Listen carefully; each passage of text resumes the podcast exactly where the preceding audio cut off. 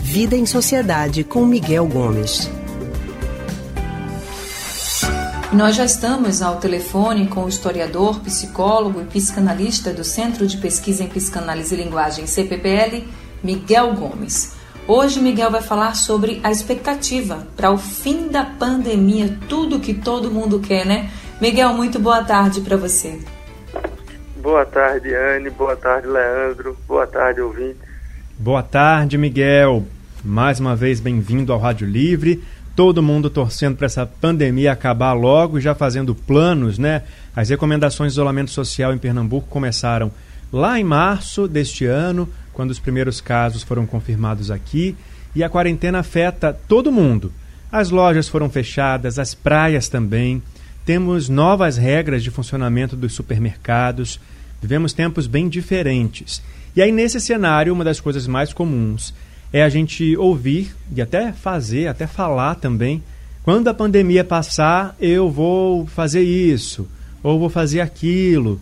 Quando tudo voltar ao normal, eu quero ir para tal lugar, quero fazer tal viagem, encontrar meus amigos. Miguel, esse permanente estado de espera pode trazer algum mal para a gente?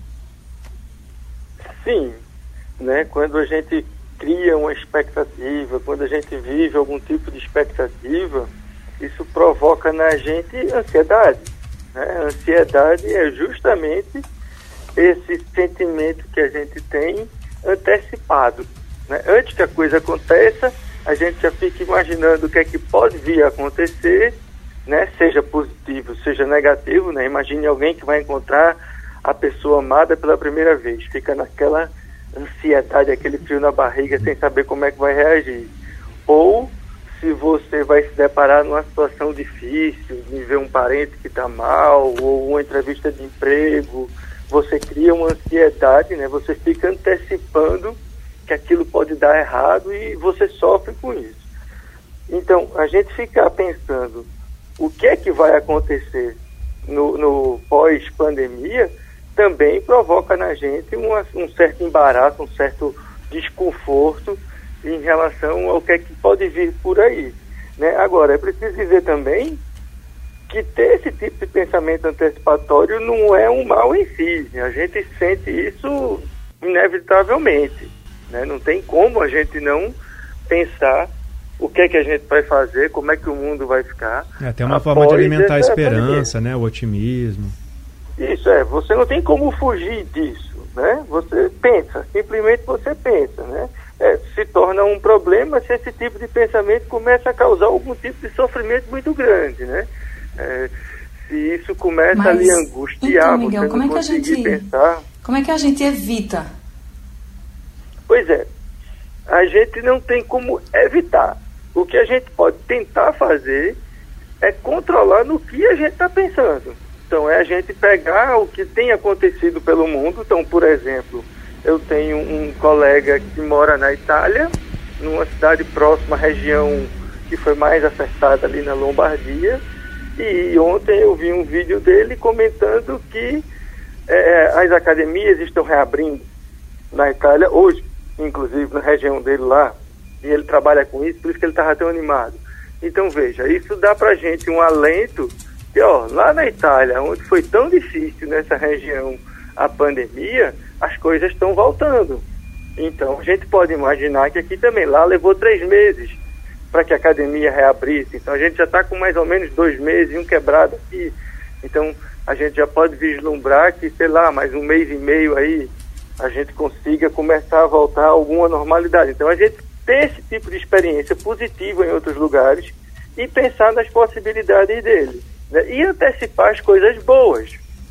Né? Tá certo que a gente não tem como prever exatamente como o mundo vai estar após pandemia, mas a gente pode imaginar que vai ser possível voltar a reencontrar os amigos, né? rever familiares, fazer. Então a gente planejar algum tipo de, de evento, de encontro com essas pessoas, conversar com elas, pensar no que, é que a gente pode fazer.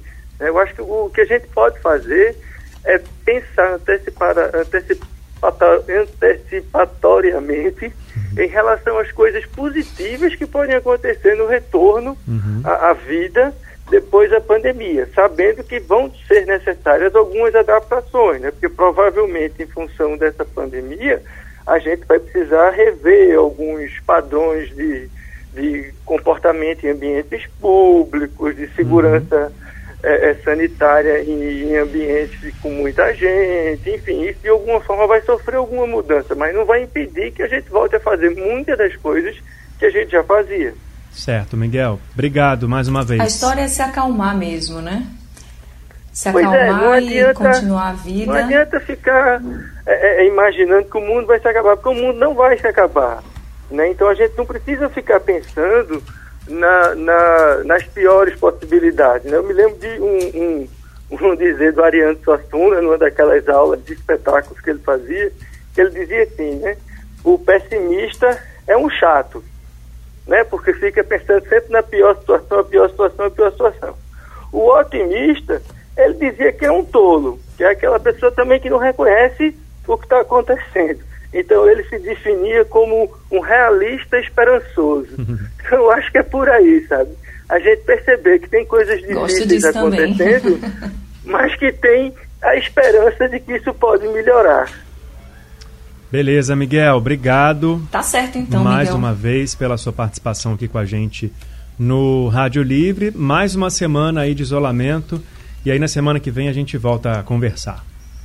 Tá joia, Leandro, tá joia, Anne. Ouvintes, até semana que vem e mais uma semana aí em casa. Vamos ver se dessa vez a gente consegue suspender um pouco o lockdown a partir da próxima semana. Estamos todos com essa esperança, mas sem agonia, viu, Miguel? Pode ficar tranquilo. Muito obrigada, viu? Obrigada por conversar com a gente. Nós acabamos de conversar com o historiador, psicólogo e psicanalista do Centro de Pesquisa em Psicanálise e Linguagem, CPPL, Miguel Gomes.